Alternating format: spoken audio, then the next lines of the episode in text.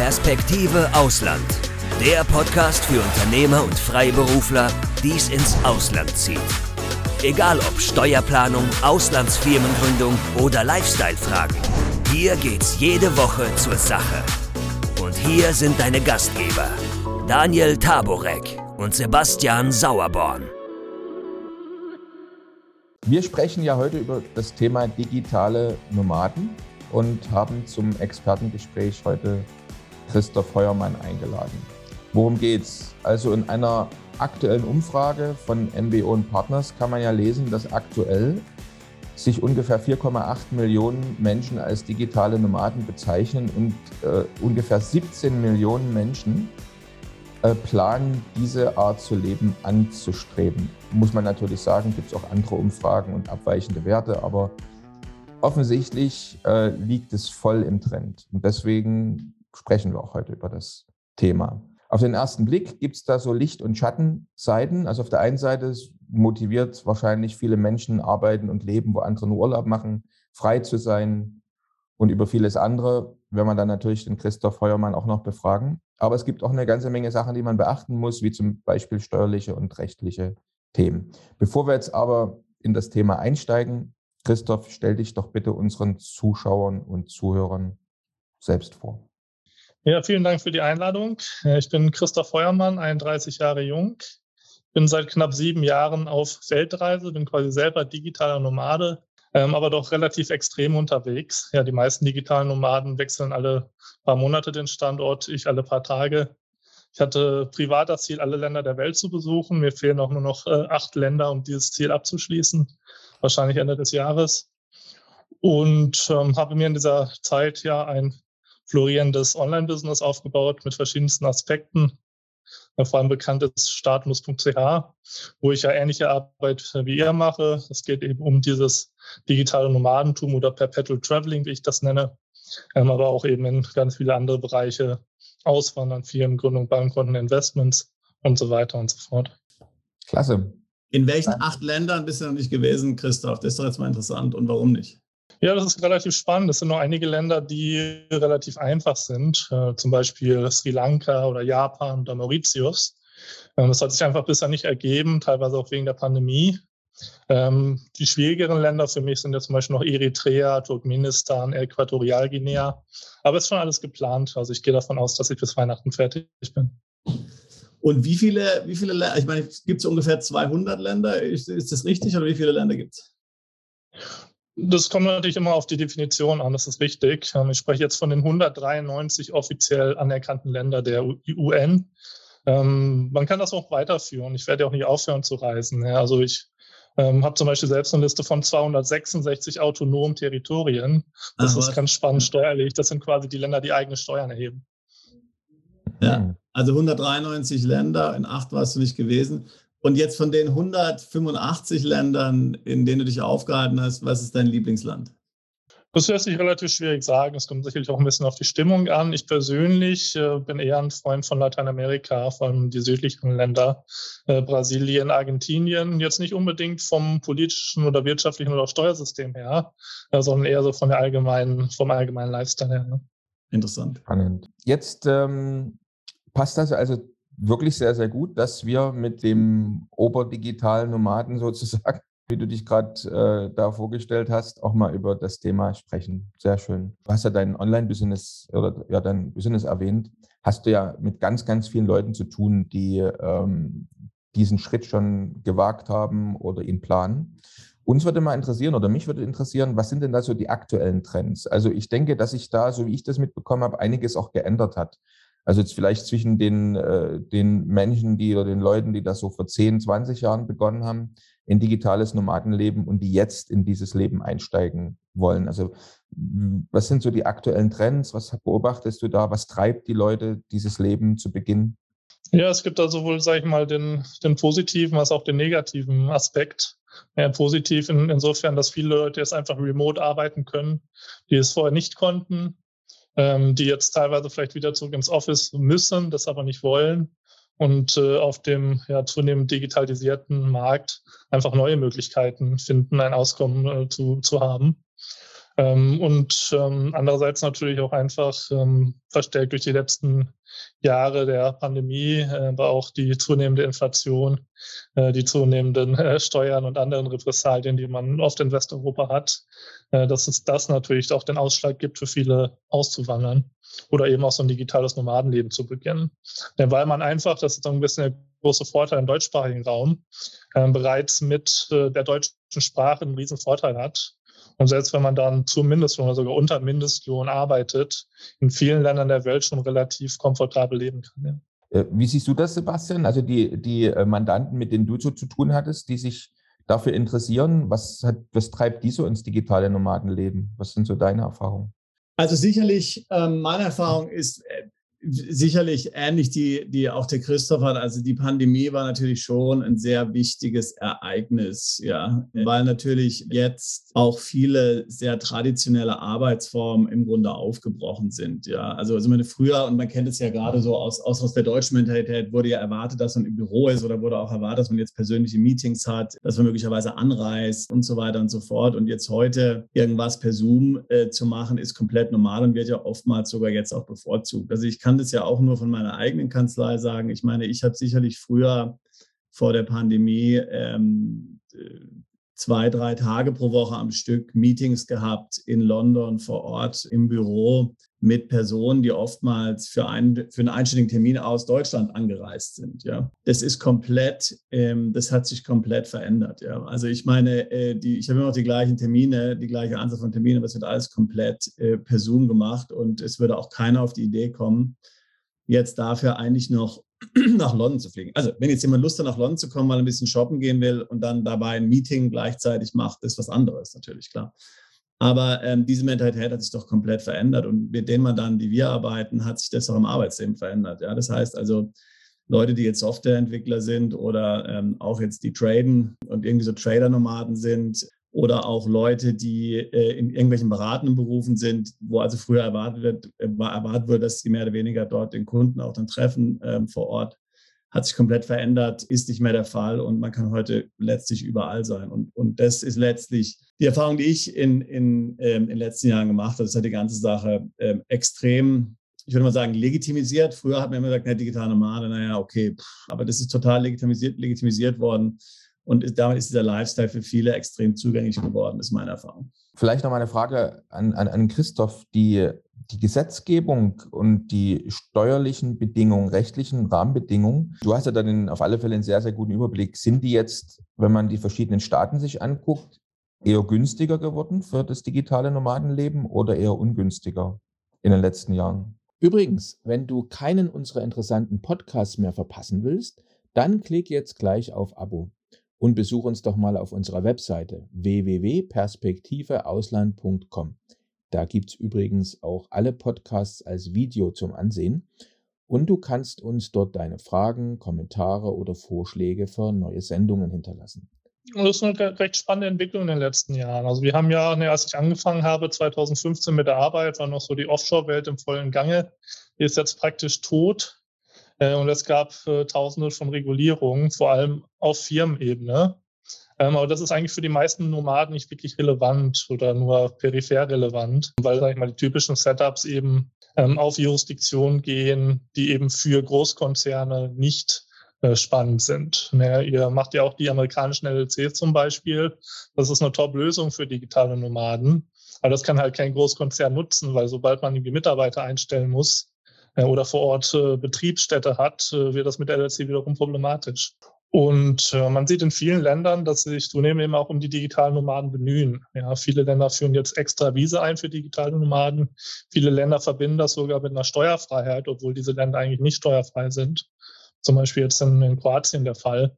Oder wird das wahrscheinlich auch in, in Indonesien, in Bali eingeführt. Und ich glaube, ähm, da dieser Kampf um das, äh, das Kapital der digitalen Nomaden äh, wird in äh, Zukunft noch zunehmen. Und ähm, mhm. das begünstigt jeden, der mobil und äh, flexibel ist. Ja. Also das war ein interessantes Stichwort, was du gerade gesagt hast. Kampf um Kampf um digitale Nomaden. Das ist also wirklich schon ein interessantes, fast eine Schlagzeile, äh, könnte man da für einen Artikel in der Zeitung nehmen.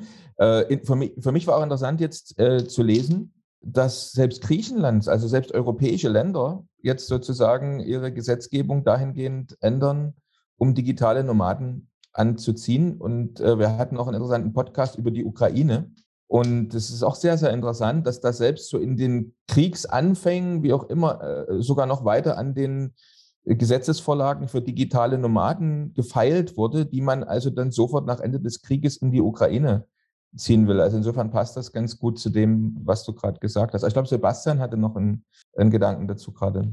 Genau, also ich meine, ähm, eine, ne, eine, andere Sache, und da würde mich interessieren, Christoph, ob du diesen Trend auch beobachten kannst. Also eine, eine andere Sache, die wir natürlich gerade bei Mandanten aus Deutschland beobachten, ist doch eine zunehmende, sage ich jetzt mal, Desillusionierung, was den deutschen Staat anbelangt. Und ich meine, da gibt es natürlich auch, so, so da, da, wird dann die Grenze zu dem, was real ist und was Verschwörungstheorie ist, dann relativ ähm, grau und das Ganze wird relativ unübersichtlich. Ähm, aber es gibt natürlich schon ähm, bei vielen Deutschen, gerade bei vermögenden Deutschen, ähm, die Sorge, dass es da zu einem sogenannten Lastenausgleich kommt, ja, dass also letztlich Immobilienbesitzer ähm, enteignet werden äh, sollen, äh, um jetzt zum Beispiel Dinge wie Corona-Krise, Impfschäden oder jetzt auch ähm, in Zukunft dann Energie, die Energieversorgung zu stützen, möglicherweise irgendwelche Euro-Bailouts in der Zukunft. Ähm, wo die Leute schon extrem negativ letztlich äh, auch den deutschen Staat sehen, sich davor schützen wollen und deswegen dann den Schritt ins Ausland oder den Schritt ins digitale Nomadentum ähm, machen. Ist, begegnet dir sowas auch? Ja, das ist relativ häufig. Also ich bin ja nicht nur für digitale Nomaden ähm, Ansprechpartner. Wir machen auch relativ viele Gestaltungen in Deutschland. Man kann auch relativ viel in Deutschland gestalten, ähm, sowohl steuertechnisch als auch vermögensschutztechnisch. Aber man hat natürlich immer das Problem, man hat einfach eine riesen Rechtsunsicherheit und natürlich eine riesen Bürokratie und, und hohe Kosten. Und da macht es für viele einfach mehr Sinn, äh, sich, sage ich mal, diesen Gedanken zu stellen. Ja, schau mal, ich kann den Sommer ja trotzdem in Deutschland verbringen, wenn ich das richtig aufsetze. Und dann bin ich vielleicht sogar ein halbes Jahr in Deutschland, ein halbes Jahr in Mallorca, jetzt ein bisschen auf die Spitze getrieben. Muss man zwar auf vieles aufpassen, aber rein theoretisch ist es möglich. Und besser holen wir uns noch einen dritten oder vierten Standort dazu. Aber dann können wir durchaus noch ein paar Monate in Deutschland verbringen. Wir können ein paar Monate in anderen Ländern verbringen, wo es uns gut geht. Und da haben wir überhaupt keinen Stress mit diesen ganzen Themen, ja. Und ich glaube, dieser Gedanke wird zunehmend für viele interessant. Jetzt längst nicht mehr für junge Menschen wie mich. Ein Großteil meiner Kunden sind auch Familien mit Kindern großer Faktor zum Beispiel das Thema Schule. Ja, also mittlerweile sehr viele Familien, auch gerade durch, was weiß ich, Maskenpflicht für ihre Kinder, ähm, gehen jetzt Richtung Thema Freilernen. Und auch sehr viele alte Menschen und auch Angestellte kontaktieren mich mittlerweile, äh, weil sie einfach auch die Möglichkeit haben, eben remote zu arbeiten.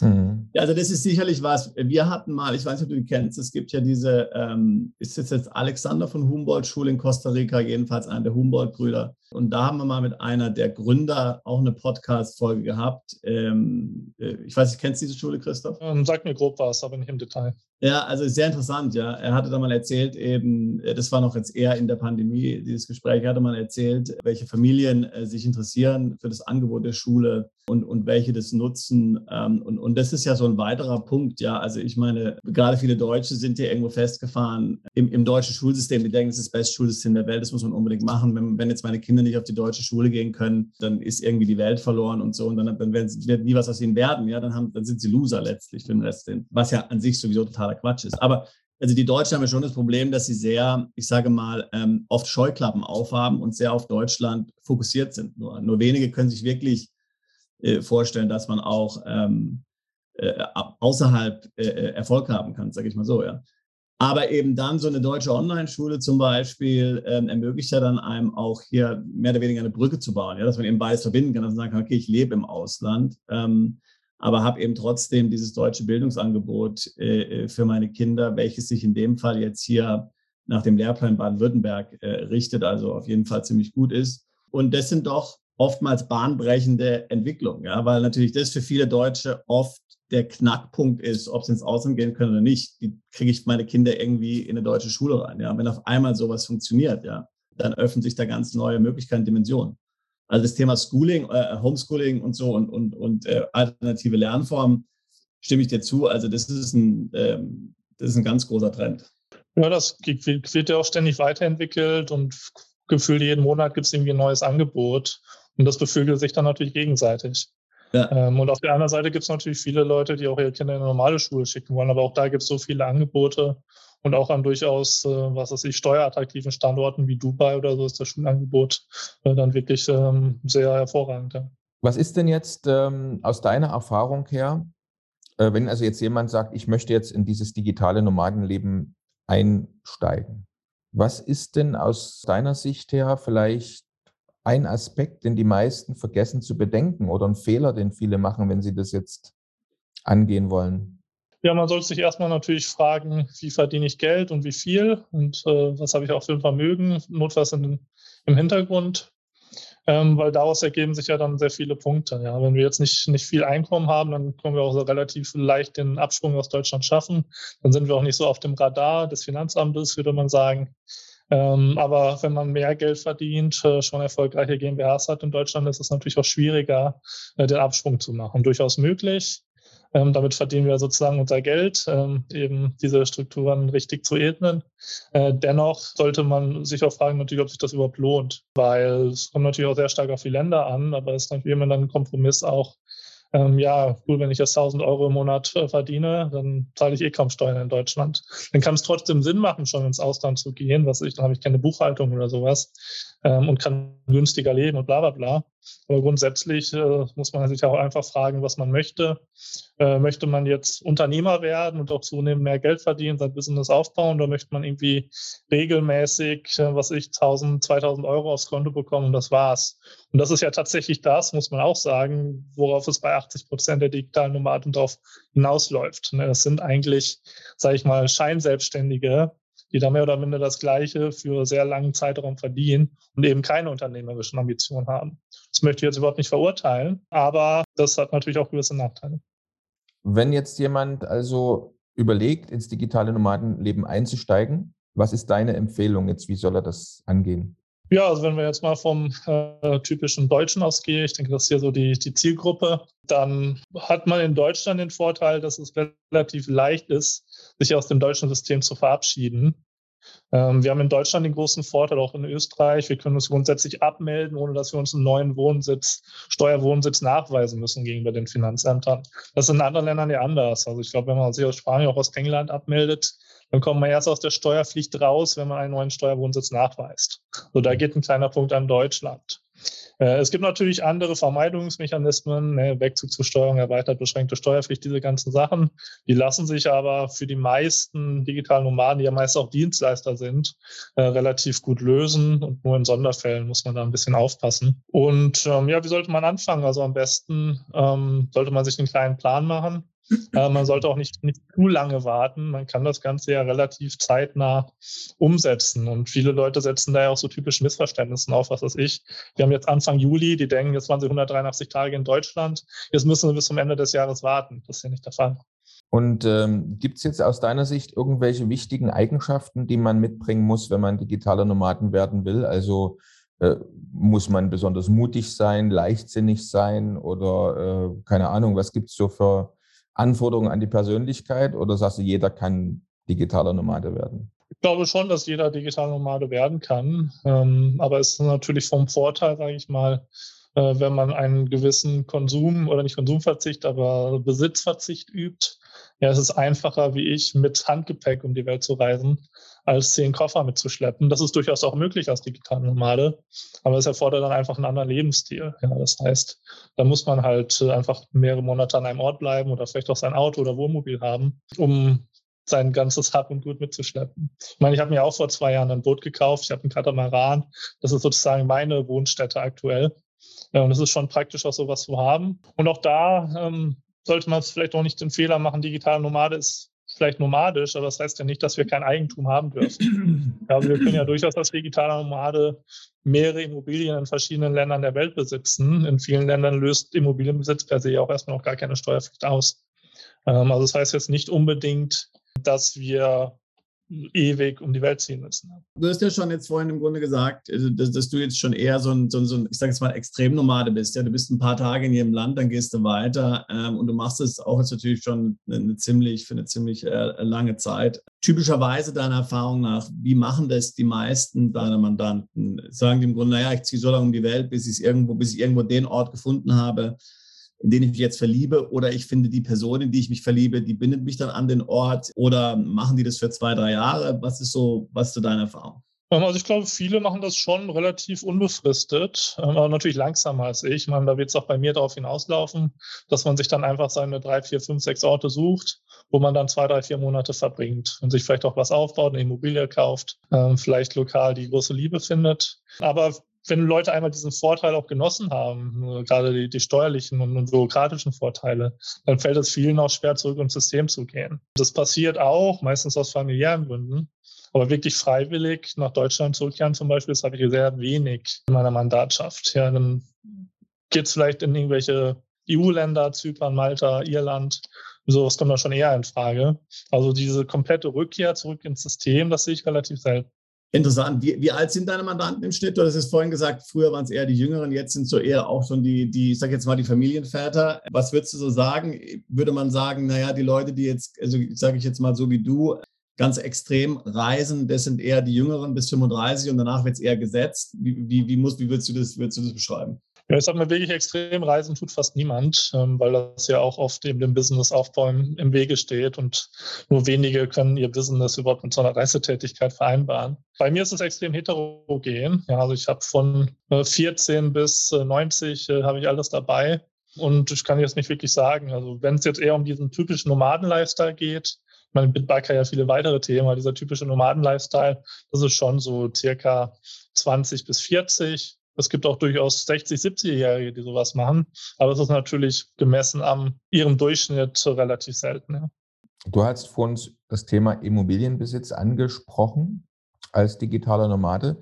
Das hat mich jetzt auf eine Frage gebracht, die ich auch für wichtig halte. Und zwar ist ja so, wenn ich jetzt den Lifestyle digitale Nomade liebe, das heißt am Strand sitzen, nebenbei ein bisschen arbeiten. Du hast von selber gesagt, vielen reicht es, wenn da so irgendwie so 1000 Euro aufs Konto kommen, weil Lebenskosten sind ja oftmals niedrig in anderen Ländern.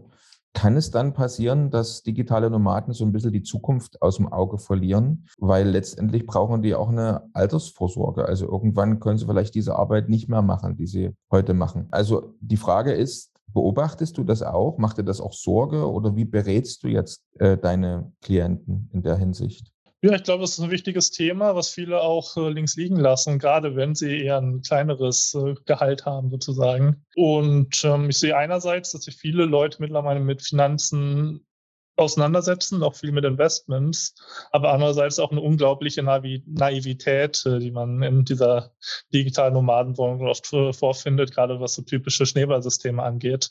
Also typische betrügerische Scams, wo dann wirklich, ähm, also ich habe reihenweise Kunden, die zu mir ankommen, die denken, sie wären jetzt finanziell frei weil sie irgendwie 20.000 Euro in so ein Schneeballsystem äh, investiert haben und meinen jetzt daraus leben zu können.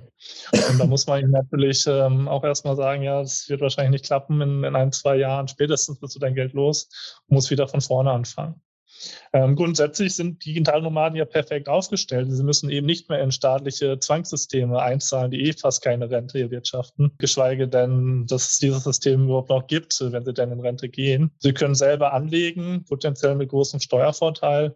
Und so meine typischen Unternehmerkunden, ähm, die sind in der Regel nach fünf Jahren Arbeit komplett finanziell frei, weil sie einfach ihr, sag ich steuerfreies Geld sauber investieren. Wenn man da seine 10, 15 Prozent im Jahr macht, dann, dann hat man eigentlich fürs ganze Leben schon ausgesagt. Investments sind jetzt ja auch, sagen wir mal, wenn man deine Webseite anschaut, auch ein wichtiger Teil mal, deines Dienstleistungsangebots. Du hast natürlich gerade eben schon gesagt, also natürlich, wer dann, wer dann, wer dann in steuergünstig wohnt, der hat natürlich dann schon mal erstmal mehr Geld, weil er keine Steuern bezahlt gerade jetzt momentan in diesen instabilen äh, Zeiten und die gefühlt jetzt, äh, ähm, ich sage jetzt mal, fragil sind, so ein bisschen mit dem Krieg, äh, steigende Energiepreise, steigende Inflation und so weiter und so fort. Und gleichzeitig sehen wir dann so Dinge wie jetzt hier, dass jetzt Krypto, wo ja viele große Hoffnungen gesetzt hatten, mal wieder abgestürzt ist, kann natürlich wieder kommen. Hast du da jetzt mal so ganz allgemeine Investment-Tipps für Leute, die jetzt im steuergünstigen Ausland wohnen, die digitale Nomaden sind. Was würdest du denen so ganz grundsätzlich mal als Strategie empfehlen,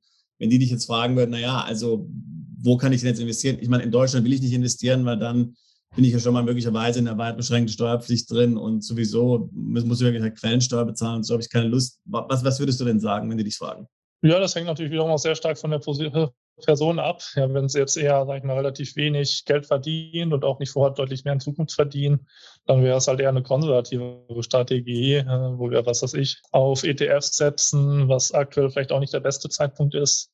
Ähm, aber da würde ich das eher dann, dann sage ich mal, splitten, diversifizieren, ein bisschen was die Staatsanleihen, ein bisschen, ein bisschen ETFs, Aktien, ein bisschen Gold, vielleicht auch ein bisschen Krypto.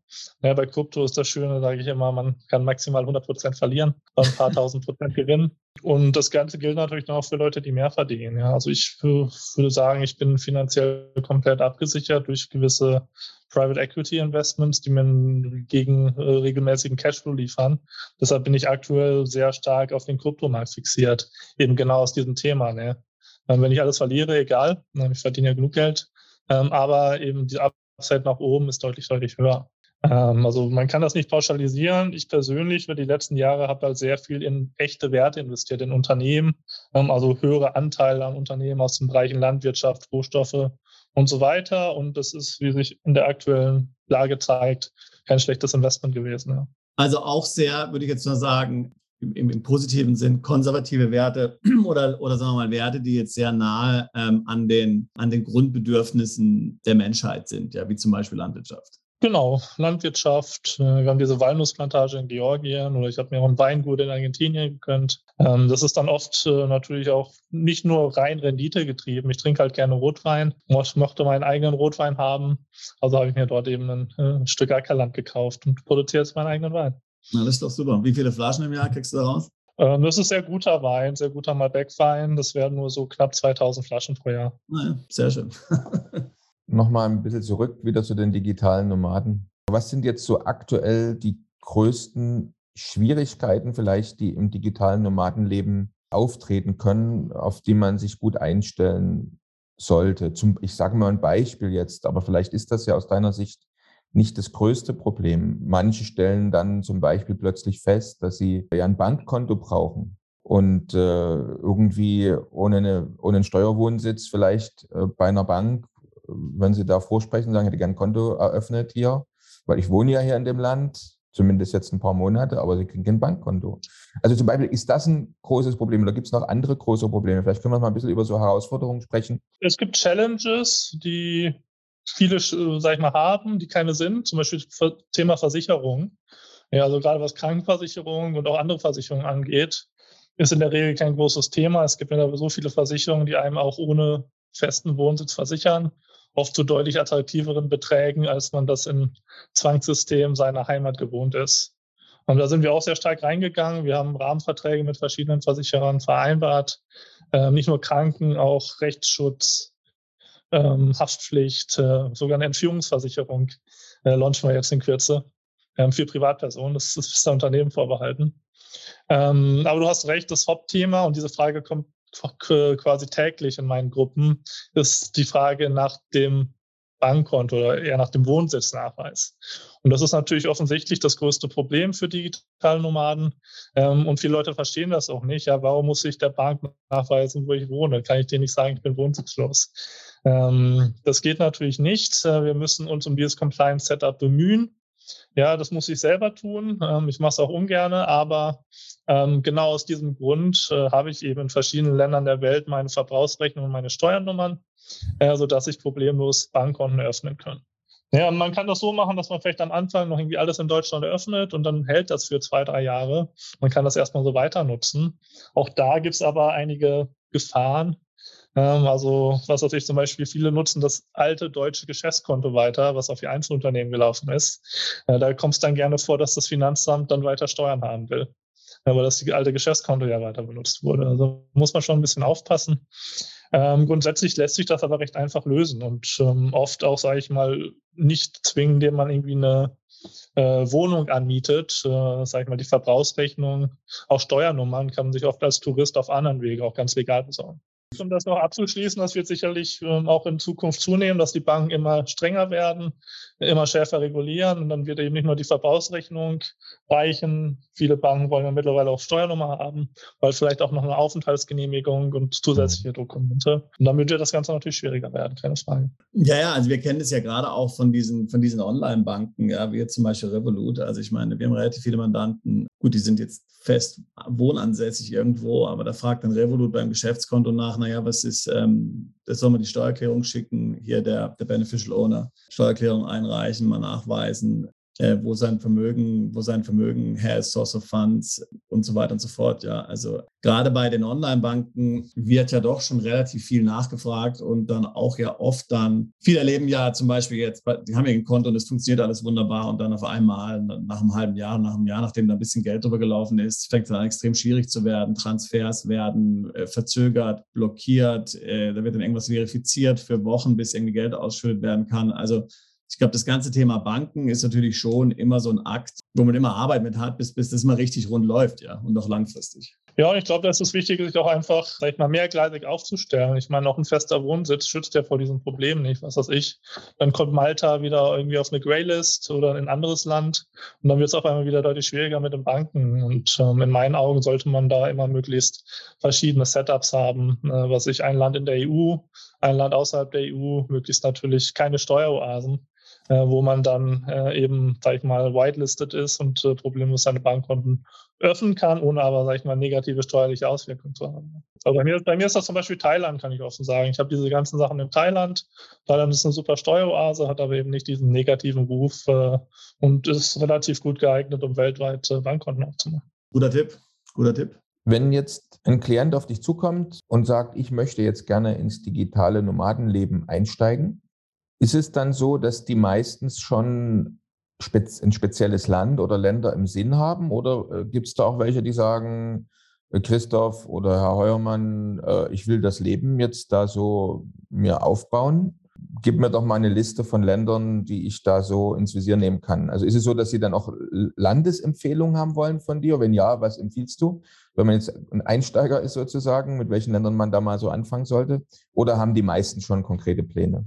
Ja, ich meine, was wir machen, ist natürlich eine recht holistische Beratung, die alle Lebensaspekte einbezieht, längst nicht nur irgendwie Steuern. Ja, das heißt, wir schauen uns erstmal ganz genau an, was die Situation ist. Und dann schauen wir natürlich auch, wie die Leute ihren Alltag verbringen möchten und machen dann halt äh, verschiedene Vorschläge. Und äh, ich sage mal, der große Unterschied ist, ja, wir äh, richten, sag ich mal, wir haben eigentlich nichts mit den typischen Auswandererländern von Angestellten zu tun, sowas wie Kanada oder Australien oder Neuseeland oder auch was weiß ich, Skandinavien ist komplett uninteressant für uns, eben weil es hohe Steuern hat, hohe Lebenshaltungskosten. Eigentlich nicht das, was digitale Nomaden wollen. Ähm, deshalb kommt es oft schon zu recht, sage ich mal, abenteuerlichen Ländern, wo sich viele aber tatsächlich auch darauf einlassen wollen. Also bei uns ist sowas wie England oder Malta, kommt schon vor, aber ist relativ selten. Das sind tatsächlich Länder wie, was weiß ich, Nicaragua oder äh, Paraguay, oder Georgien, Philippinen tatsächlich äh, begehrter, ähm, weil sie einfach niedrige Lebenshaltungskosten versprechen, praktisch keine Steuern, wenig Bürokratie, eigentlich höheren, höheren Freiheitsfaktor. Viele, viele Leute, die eben ein bisschen ortsunabhängiger sind. Ja. Schön. Ja, ich glaube, ich, glaub, ich meine, ähm, das haben wir sicherlich auch beobachtet. Also nur mal die Podcast-Episoden anschauen. Also gerade so Länder wie Panama, Paraguay und so, auch jetzt gerade in Zeiten der Pandemie, war natürlich für viele hochinteressant. Und wie gesagt, wenn wir jetzt doch mal manche Sorgen, die gerade Deutsche haben, wie zum Beispiel jetzt diesen, diesen möglicherweise drohenden Lastenausgleich äh, mhm. zu sprechen kommen, ähm, ist ja dann auch solche Länder hochattraktiv. Also ich, der Daniel hier, der hat einen Cousin, mit dem er, der in Panama hier Einwanderungshilfe macht. Mit dem hatten wir dann auch eine Podcast-Episode gemacht. Hochinteressant, ja, Panama. Und also da gibt es schon wirklich eine relativ hohe Anzahl von Deutschen, die dann ja mittlerweile auch das Investment in Panama machen, was da notwendig ist, ja, dann Immobilie kaufen für, was ist nochmal, 250.000 Dollar oder so. Also wir kennen auch dann natürlich Mandanten, die dann äh, hier äh, sich ähm, Passports oder Citizenship by Investment dann kaufen. Ähm, also man muss schon sagen, dass natürlich gerade die, die jetzt mehr Geld haben, schon natürlich bereit sind, da wirklich auch zu investieren in diese Zukunft und sich da wirklich auch zu committen. Ja, also das ist, das ist kein, das ist kein, äh, das ist kein Spaß für die. Ja, das ist, das nehme ich total ernst. Ja, ich glaube auch einfach, die Lebensbedingungen passen sich halt auch einfach an auf einem gewissen Niveau. Klar, man hat äh, grundsätzlich in Deutschland noch ein schönes Leben, aber man kann das auch in vielen anderen Ländern äh, ähnlich darstellen. Und ähm, viele Leute, die reisen, sehen dann halt nicht mehr den riesen Unterschied zu, sage ich mal, irgendwie der tollen Infrastruktur, die wir in Westeuropa haben. Ähm, die können sich Ähnliches eben auch in, in anderen Ländern äh, leisten oder finden das sogar besser dort. Noch eine interessante Frage. Du bist ja, äh, Christoph, doch groß so im, im hast ja vorhin auch eben gesagt, äh, im Krypto, ähm, im Kryptobereich tätig. Gibt es nochmal eine Prognose? Ist da jetzt alles verloren oder äh, wird sich das wieder erholen oder muss man jetzt dort Experte sein, um da weiter zu verdienen? Wie siehst du das? Ich glaube, es ist längst noch nicht alles verloren. Ähm, ich glaube, es wird jetzt einen längeren Bärenmarkt geben, ähm, aber so 24, 25 rechne ich dann doch auch mit einer Erholung. Wir hatten jetzt ja gerade, dass die EU ihr Maßnahmenpaket da verabschiedet hat, eigentlich jetzt für Rechtssicherheit gesorgt hat. Äh, das sieht eigentlich auch äh, eher gut als schlecht aus. Da geht es jetzt darum, dass man jetzt nicht mehr irgendwie anonym bei einem Crypto-Exchange äh, Geld wechseln kann. Ja, aber es ist doch, ähm, sage ich mal, lascher ausgefallen, als ich es persönlich erwartet hatte. Ähm, über Details wollen wir jetzt ja nicht sprechen. Ähm, aber ähm, so generell ist der Rechtsrahmen jetzt klar und die Kryptoindustrie hat in Deutschland äh, oder in Deutschland und in Europa eine Zukunft.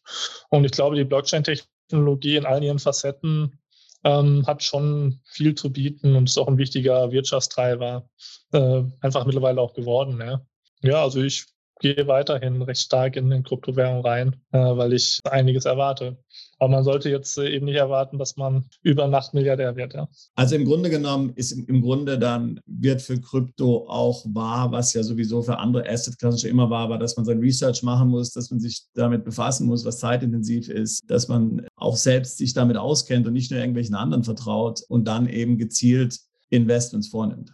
Ja, definitiv. Krypto ist eben nicht nur Bitcoin. Bitcoin ist sicherlich keine schlechte Idee, aber es gibt so viele andere Kryptowährungen und ähm, 80 Prozent derjenigen, die es jetzt gibt, werden die nächsten fünf Jahre sicherlich nicht überleben. Ähm, aber es gibt eben auch sehr viele, sehr gute Entwicklungen in manchen Bereichen, die wirklich dann auch für einen neuen äh, Boom sorgen können oder in meinen Augen auch werden. Ja. Du planst ja im ich glaube, im Herbst ähm, ein, ein Event für digitale Nomaden, Nomad Days, ja.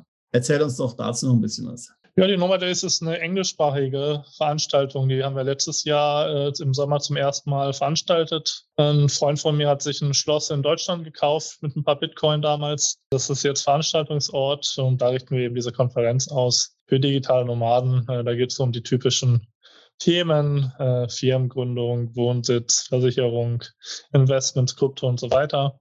Ähm, findet vom 26. bis 28. August in Ostdeutschland äh, statt. Sehr schön, drei Tage also. Und ich habe gesehen, dass alle möglichen interessanten äh, Sprecher da, die, die im Grunde alle Themen abdecken, die, woran man als digitale Nomade denken muss, wenn man diesen Lebensstil schon lebt oder noch leben möchte. Vom Thema Steuern bis zum Thema äh, Investment, äh, Vorsorge und genau, so. Genau, da kommen einerseits viele Partner von mir, was ich aus Panama, aus Dubai, aus Portugal, äh, um da ähm, eben die lokalen Lösungen vorzustellen. Andererseits, und das finde ich aber noch interessanter, das war auch eben letztes Jahr super, einige, sage ich mal, Freunde, äh, Praktiker, die eben auch diesen PT-Lifestyle seit Jahren umsetzen, aber eher als erfolgreiche Unternehmer. Was weiß ich, ein Freund von mir die größte Erste-Hilfe-Schule Deutschlands. Der kann einfach, hat äh, leistet mir Konkurrenz im Wohnsitz sammeln. Ja, ich habe fünf Wohnsitze, er hat schon acht. Ähm, und äh, das ist einfach äh, immer dann sehr, sehr cool zuzuhören und zu schauen, wie diese Leute ihre Strategien weltweit machen. Also auch so von, auch mal von Leuten zu hören, die das schon erfolgreich machen. Und um, weil es ist ja auch immer wichtig, man ist ja sonst ähm, oftmals auch geneigt zu sagen, naja, ist das wirklich realistisch? Kann ich das äh, oder was kann ich eigentlich überhaupt erreichen? Ja, und ich glaube dann von Menschen zu hören, die das, die das erfolgreich gemacht haben ähm, und sich dort individuell auch als, sage ich jetzt mal, als Person verwirklicht haben in dem Lebensstil, muss ja immer eine große Ermutigung auch für jemanden sein, der ganz am Anfang dieser Reise steht. Ja, definitiv. Es geht ja vor allem um die Community. Unsere Facebook-Gruppe hat ja mittlerweile 25.000 Menschen. Wir haben ja vor Corona auch sehr viele Stammtische gehabt, die langsam auch wieder Fahrt aufnehmen. In vielen deutschen Städten oder so treffen sich die Leute dann einmal im Monat mit Gleichgesinnten. Oft ergeben sich daraus dann ja auch äh, Business-Kooperationen oder auch mal gemeinsame Reisen ins Ausland. Und das ist einfach auch ein, noch ein sehr wichtiger Teil unserer Arbeit. Sehr interessant. Ja, also wir sehen, es ist und bleibt ein, ein Markt mit viel Potenzial. Anfangs hatte ich ja schon gesagt, also manche Umfragen sagen, dass es Millionen Menschen und die eine Umfrage sagt, 17 Millionen Menschen planen gerade in dieses Leben einzusteigen. Das heißt, ich denke, dass auch der Beratungsbedarf immer mehr steigt. Wie wir gerade schon besprochen hatten, die gesetzlichen Rahmenbedingungen ändern sich in vielen Ländern. Manchmal wird es strenger, manchmal wird es einfacher. Das heißt, für uns, für dich viel zu tun, viel an Beratungsmöglichkeit und Potenzial und Gestaltungspotenzial. Das wird also mit Sicherheit interessanter werden und ist und bleibt ein spannendes Thema. Also wahrscheinlich können wir jetzt schon mal vielleicht auch ein weiteres Gespräch planen, vielleicht dann, wenn du deine 200 Länder geknackt hast. ähm, wird es immer wieder neue Themen geben, darüber zu sprechen. Ja, definitiv. Das ist einfach das Schöne an der Arbeit. Deshalb mache ich das ja auch, ne? dass äh, kein Beratungsgespräch ist äh, wie das andere. Ähm, die Themen sind extrem individuell. Man muss immer äh, neue Lösungen erarbeiten und oft ändern sich halt einfach auch Sachen. Jetzt während der Pandemie so Länder wie, wie Panama haben sehr stark an Gunst verloren weil die zum Beispiel einen sehr, sehr strengen langen Lockdown hatten. Und andere Länder, die vorher nicht so attraktiv waren, die vielleicht auch steuerlich nicht so attraktiv waren, also wie Mexiko oder so, ähm, sind auf einmal extrem in der Gunst vieler Leute gestiegen. Da findet dann natürlich oft auch eine individuelle Abwägung statt. Ja, zahle ich vielleicht doch ein bisschen Steuern oder gehe ich das Risiko ein, welche zu zahlen, habe dafür aber andere Vorteile. Und das mhm. ist einfach das, äh, ja, das Bereichernde an dieser Arbeit. Ja. Das stimmt. Ja, ja, und das ist ja auch nicht vorbei. Also dieses Pandemie-Thema, ja, also wer weiß, was der Herbst bringt. Ja, also äh, wo hatte ich es jetzt gelesen? Hier in, im UK, in Wales, haben sie jetzt wieder bei allen Krankenhäusern Maskenpflicht vorgeschrieben, ja, weil die Zahlen ein bisschen nach oben gehen. Also da wird sicherlich noch möglicherweise was kommen. Ja, ja die nächste Pandemie kommt bestimmt und ähm, der Krieg oder was auch immer, wir wollen es uns nicht wünschen. Ähm, aber äh, ich persönlich äh, sage sag immer, äh, die äh, Tageszeitung ist sozusagen die beste Werbung für, mich, sicherlich auch für euch. Ja, ja. Ähm, das, ähm, sage ich mal, werden noch spannende Jahre werden. Aber ich glaube, es wird immer Möglichkeiten geben. Es wird immer legale Schlupflöcher geben, gerade für Leute, die eben flexibel bleiben. Ich sage immer gerne, man sollte auswandern, ohne einzuwandern. Man sollte eben möglichst mobil und flexibel bleiben, ruhig auch mehrere Wohnsitze haben, auch durchaus Immobilien haben, ähm, aber sich halt nicht zu stark in einem System verankern. Das ist in meinen Augen gerade in aktuellen Zeiten eher schädlich als nützlich. Ja, das ist nochmal ein guter, ein guter Abschlusskommentar. Dann würde ich sagen, vielen herzlichen Dank für das Gespräch. War sehr spannend. Wir freuen uns schon auf das nächste Mal dann. Ja, sehr gerne. Bis zur nächsten Folge von Perspektive Ausland, der Podcast für alle Unternehmer, die es ins Ausland zieht.